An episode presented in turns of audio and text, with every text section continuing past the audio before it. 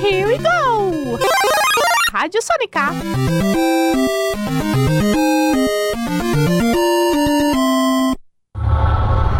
Tênis, Futebol, handball, vôlei, basquete, boxe, esgrima. quadribol. O quadribol não vale. Sport 10.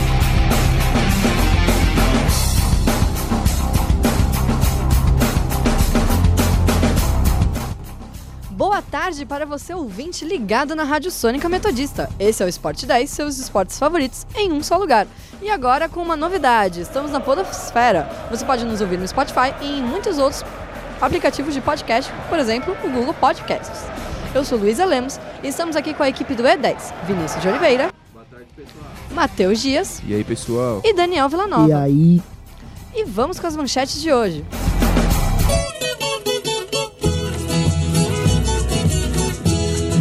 Lá no Arraia das Corujas, formaram dois combinados. O time do quebra-dedo e o time do berrapado. Brasil conquista dobradinha no Campeonato Mundial de Skate Street. Fim de semana de ouro para a Vettel em New Garden. Quem leva o FIFA The Best? e a Valve proíbe exclusividade em liga de CSGO. A estação do lugar, DRJ de chapa. Está no ar o Sport 10. Skate.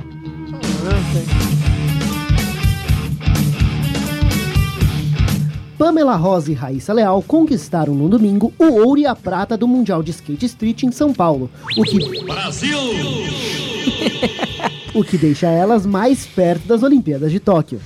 Pamela dispara no ranking mundial e se mantém na liderança, fechando o campeonato com 25,3 pontos, enquanto Raíssa, que tem apenas 11 anos, terminou com 24,3 pontos. Raíssa agora se mantém segundo no ranking e com a vaga para o Japão já encaminhada. Com este título, o prêmio volta ao Brasil depois de três anos, quando Letícia Buffoni havia ficado com o título.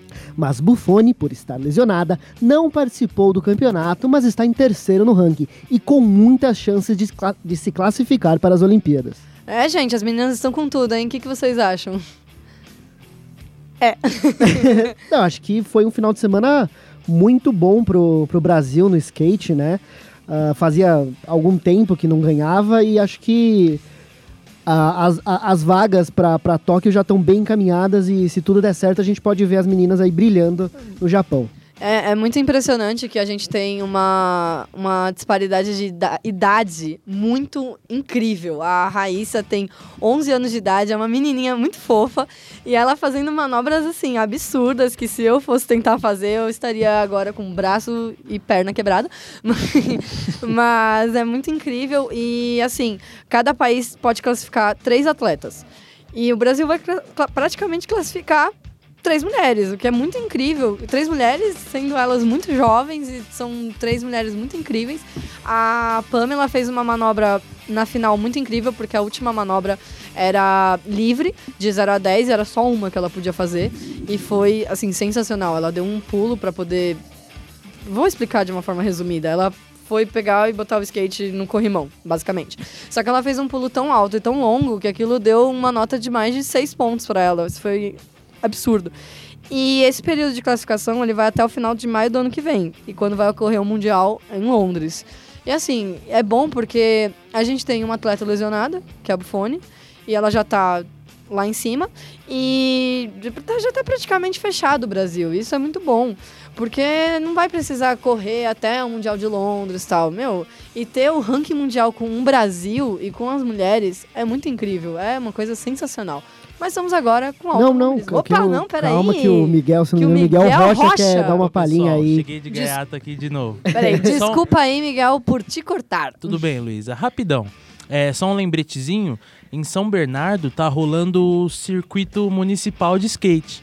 No último dia 21, sábado, é, aconteceu a quinta etapa, num total de sete. Então ainda tem mais duas etapas pr- pro pessoal que, que quiser aí acompanhar esse circuito. É, a entrada é gratuita. O último aconteceu no aqui na Vila Euclides, São Bernardo do Campo. É, e pode ir lá que a rapaziada anda de skate pra caramba. É, Eu acompanhei, eu pude ver umas criancinhas, cara, elas mandam bem demais. E São Bernardo, é, a gente conversando com o organizador e ide- idealizador do evento, deixa eu pesquisar o nome dele aqui rapidão. Ele falou que São Bernardo é uma das capitais do skate aqui mesmo no Brasil. Não, e, e acho legal também porque é a, é a primeira vez que o, o skate tá nas Olimpíadas, né? Pela primeira Sim, se tornou um esporte olímpico. Então eu acho que tem muito pra abrir e é legal ver uma nova geração chegando pra que. Ah, Eu acho que é, o fato de estar nas Olimpíadas é um chama bastante atenção pra, pra modalidade, né? Só lembrando o nome aqui do, do idealizador e organizador do evento, Ricardo Tossi. Ele é skatista profissional e trabalha junto à Secretaria de Esportes de São Bernardo do Campo. Cara, muito incrível. E agora vamos de Fórmula 1.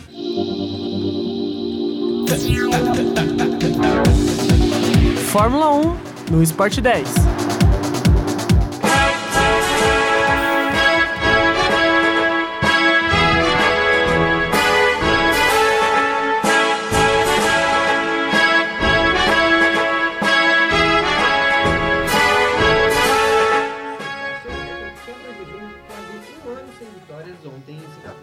Com seu companheiro de equipe Charles Leclerc, terminando o GP na segunda posição, a Ferrari se tornou a primeira equipe na história a faturar uma dobradinha na prova de Marina Bay.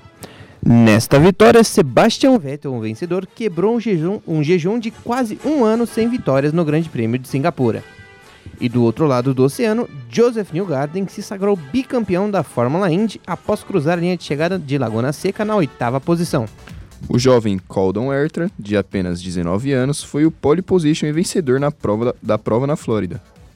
E aí, Vinão, conta um pouco como foi esse final de semana? Foi, foi uma prova bem agitada, né? Primeiramente na Fórmula 1 em Singapura, né? O Vettel vinha em terceiro lugar, né? Vinha com ritmo bom, porém o Charles Leclerc, né? Que vem tendo ótimos resultados, estava em primeiro lugar e o Hamilton em segundo na bota dele. E aí a Ferrari falou pro Vettel acelera aí, se aproxima do Hamilton para você ultrapassar ele e o Leclerc conseguiu abrir uma vantagem aí, né?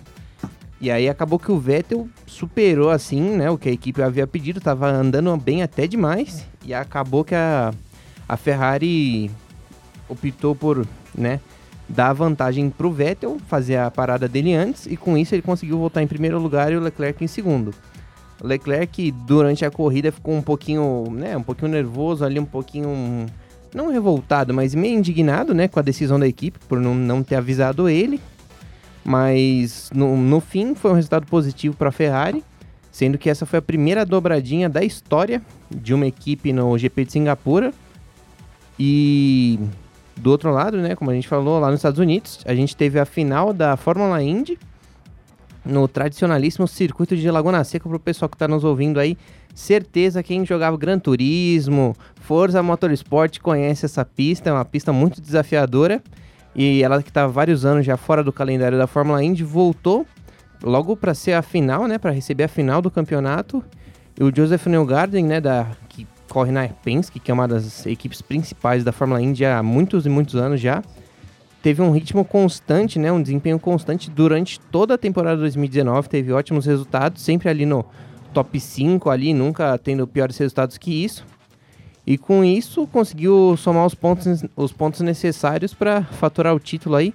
E esse que foi o bicampeonato dele, né? Ele conquistou já o título em 2017 e agora em 2019. E também destaque, né, pro Colton Herta, um menininho aí, um garoto aí de 19 anos apenas que já já vem já conquistou pole position já várias e também cons con conseguiu conquistar a vitória, né, nesse domingo, nesse sábado, quer dizer.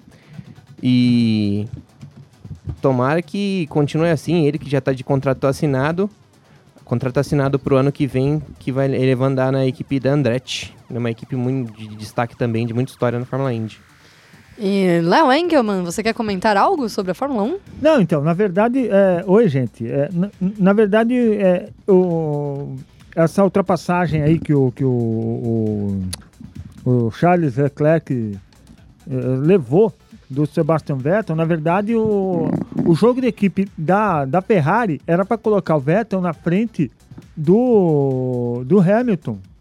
quando o Hamilton parasse. Só que assim, o, o, o, o Vettel voltou tão bem e, e tirou um segundo na primeira volta completa, depois que ele fez com a, com a, com a Ferrari, depois que ele voltou do box. Ele, ele tirou um segundo do, do, do Hamilton com toda, poder, com, a, com a toda poderosa Mercedes e tirou dois segundos do Leclerc. Quer dizer, não ia dar para para o Leclerc conseguir chegar, não. E aí, assim, na sequência, é, a prova teve três é, safety cars, né? E mesmo assim o Leclerc ficou para trás, ele ainda ficava buzinando lá no, no, no- rádio. Falou, olha, eu vou, eu, eu vou passar ele. Aí de repente entrou o, Matia, o Matina Binotto, que é o, o presidente da Ferrari lá, do- o, o- o grandão da Ferrari, falou, só falou assim, nós queremos os dois carros no pódio. Quer dizer, fica na tua, moleque. E com esse incrível comentário, vamos agora com esportes.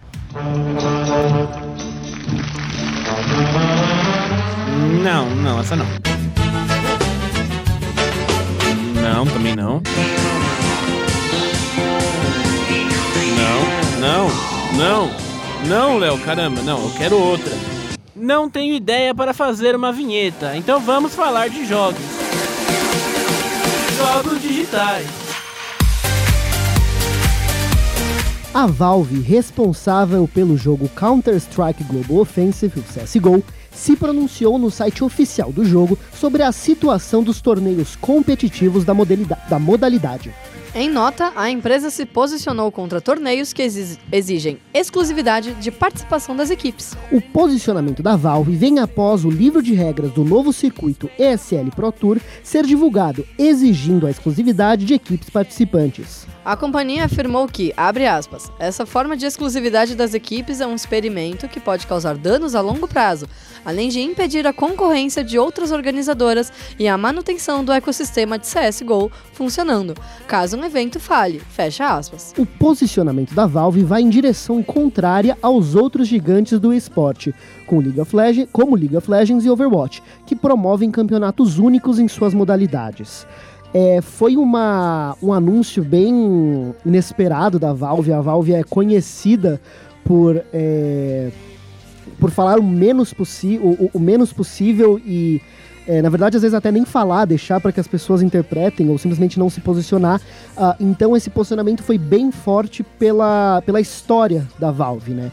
É, é uma coisa não, eu não diria polêmica, mas é uma, um ponto fora da curva, né? Você tem os majors que o pessoal chama, que são esses grandes campeonatos, ah, como a liga do Overwatch ou o próprio ah, o, o- o do League of Legends, o, major do League, do League of Legends, que são torneios únicos e que pedem a exclusividade. Então, por exemplo, se o time tá na, na liga do League of Legends, ele não pode jogar outros torneios em paralelo.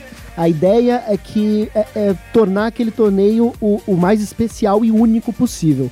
Ah, o que a Valve argumenta é que isso pode, é, pode acabar é, dando muito errado, porque se um torneio, se todas as equipes vão para um torneio e por qualquer que seja o motivo esse torneio não dê certo, esse torneio não atrai audiência, como é exclusivo, como queria ser o, o ESL Tour, Pro Tour, é, acaba que você. a modalidade morre porque o, to- o único torneio que tinha morreu. Ah, então ela, ela quer, na verdade, que tenham ma- mais diversidade.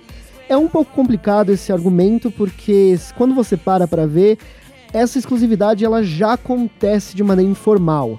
Porque as equipes acabam priorizando os torneios mais importantes, os torneios que dão mais visibilidade, e elas optam por esse torneio ao invés ah, de outros torneios, como por exemplo eh, acontece ah, na Liga Brasileira de CSGO, em que as principais equipes jogam o Campeonato Brasileiro e não jogam outros campeona- campeonatos por conta de, de calendário. Não tem por que você jogar uma liga menor que não vai te dar tanta é, visibilidade quanto a liga maior. Então isso já acontece, mas eu acho interessante a Valve, a, a- a Valve se posicionar contra esse tipo de coisa. ah, e pode ter certeza que muita coisa vai mudar no, no cenário do CSGO porque a gente estava se encaminhando para esses é, torneios exclusivos. ah, e agora a Valve decretou que não vai ser bem assim. Vamos ver como é que ah, as- os organizadores desses torneios eles reagem. Né? Daniel, você acha positivo não ter exclusividade de time? Ou organizar um calendário diferenciado, por exemplo, no futebol, que não funciona também, mas fazer, por exemplo, ah, tem o Campeonato Brasileiro. O Campeonato Brasileiro de CSGO vai ser de maio a, ago- maio a julho. Aí o Campeonato Mundial é de ju- julho a, sei lá, setembro, por exemplo. Algo que não seja tão exclusivo. Você acha que isso é positivo, o que a Valve tá fazendo? Eu acho que é interessante a Valve fazer isso, porque, como eu disse, é um ponto fora da curva da, da- de como o esporte está sendo, é, sendo lidado até agora. ah, e até o momento vem funcionado, pelo menos para o CSGO vem funcionado muito bem. Ah, então muita gente comentou apoiando essa decisão da Valve, falando se não está quebrado, não tem por que consertar. Né? Eu acho que é, é uma coisa positiva em alguns sentidos, porque ah, quando você tem esses majors, esses torneios exclusivos, você tem, sei lá, os 10, os 20 times já é, pré-definidos, como acontece, por exemplo, na- nas ligas americanas, na NBA, na NFL, e você não dá a oportunidade para outros times aparecerem, porque se são só sempre aqueles 20 times que competem naquele torneio, é, vão ser sempre aqueles times, independente da fase, independente da qualidade deles ao redor da temporada, à medida que a temporada avança. Com vários torneios, a- as histórias de superação e a possibilidade de outros times entrarem, times novos, times que acabaram de chegar, é muito maior. Então eu vejo como positivo, pelo menos pro CSGO. É, muito complicado. Mas vamos agora voltando a futebol. We could just Try to be best, cause you're only a man, and a man's got to learn to take it. Está acontecendo agora o evento realizado pela FIFA que anuncia quem foi o melhor jogador do planeta na última temporada. Os candidatos ao FIFA The Best são o holandês e campeão da Champions League, Van Dijk, o argentino e artilheiro da Champions League, Lionel Messi, e o português e campeão da Liga das Nações, Cristiano Ronaldo. O craque do Barcelona busca o inédito prêmio Puskas, pela obra-prima por cobertura anotada contra o Betis, além de poder conquistar seu sexto título de melhor do mundo. Desde 2007, Messi e Cristiano Ronaldo protagonizaram entre os três primeiros em todas as edições. Cada um venceu, venceu a disputa cinco vezes, até o croata Modric acabar com a sequência de 10 anos da dupla no lugar mais alto. E aí, então, esse, esse, esse evento está sendo bem aguardado já faz muito tempo. É, alguns já aguardam esse evento desde o ano passado, é, achando que o Cristiano Ronaldo conseguiria reverter o, o que aconteceu no ano passado. Muitos criticaram o Modric ter vencido o prêmio, acharam que o Cristiano era merecedor. E nesse ano a gente vê que o Cristiano passa como, como forte candidato ao terceiro lugar desse, desse, dessa premiação. Messi dispensa comentários do que ele fez esse ano pelo Barcelona, porém, na minha humilde opinião, acho que acredito que quem, ganha, quem leva essa é o holandês. O Van Dijk, por alguns motivos óbvios, como o título da Champions League, sua apresentação estupenda na, no campeonato inglês, é, aquele zagueiro que não tomou nenhum drible no campeonato inglês. Só que também por uma questão um pouco mais é, externa, que é a- essa quebra de padrões que a FIFA está tentando colocar. É, um zagueiro ganhar o prêmio de, de melhor do mundo, novamente, né? Que o último foi o Canavarro lá em 2006. E eles tentam fazer essa quebra de padrões, até porque também quebrar o padrão de sempre ser Cristiano Ronaldo e Messi, assim como eles fizeram com o Modric no, no ano passado. É, eu acho que, assim, é, muita gente comenta como o Messi, como o Cristiano Ronaldo são importantes para equipes deles e por isso que ganham muito, porque, e é um pouco verdade, o Messi sem o, Bar- o, o Barcelona sem o Messi é outro time, né? Só que, assim, se você para pra ver o Liverpool antes e depois do Van Dijk, é também outro time. Já tinha Salah, já tinha Firmino, já tinha o Klopp, e mesmo assim, o time só é, se colocou como vai, um dos top três times é, quando o, o Van Dijk chegou. Então eu acho que assim é, o Van Dijk tem que ganhar esse prêmio porque foi o melhor do mundo. É, também, também tô apostando nisso e vamos conferir. O prêmio está acontecendo agora. E mais tarde, quem sabe, no Jornal da Metodista a gente consiga anunciar o, o vencedor do, do prêmio.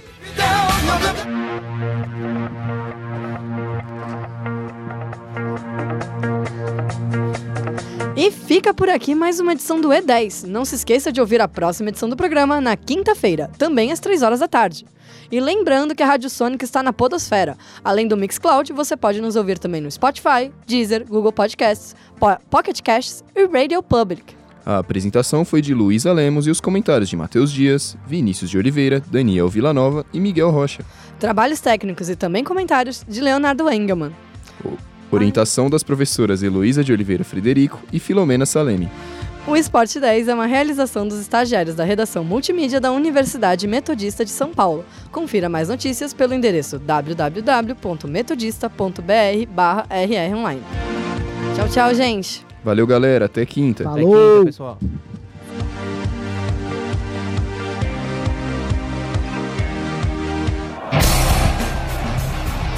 Esporte 10.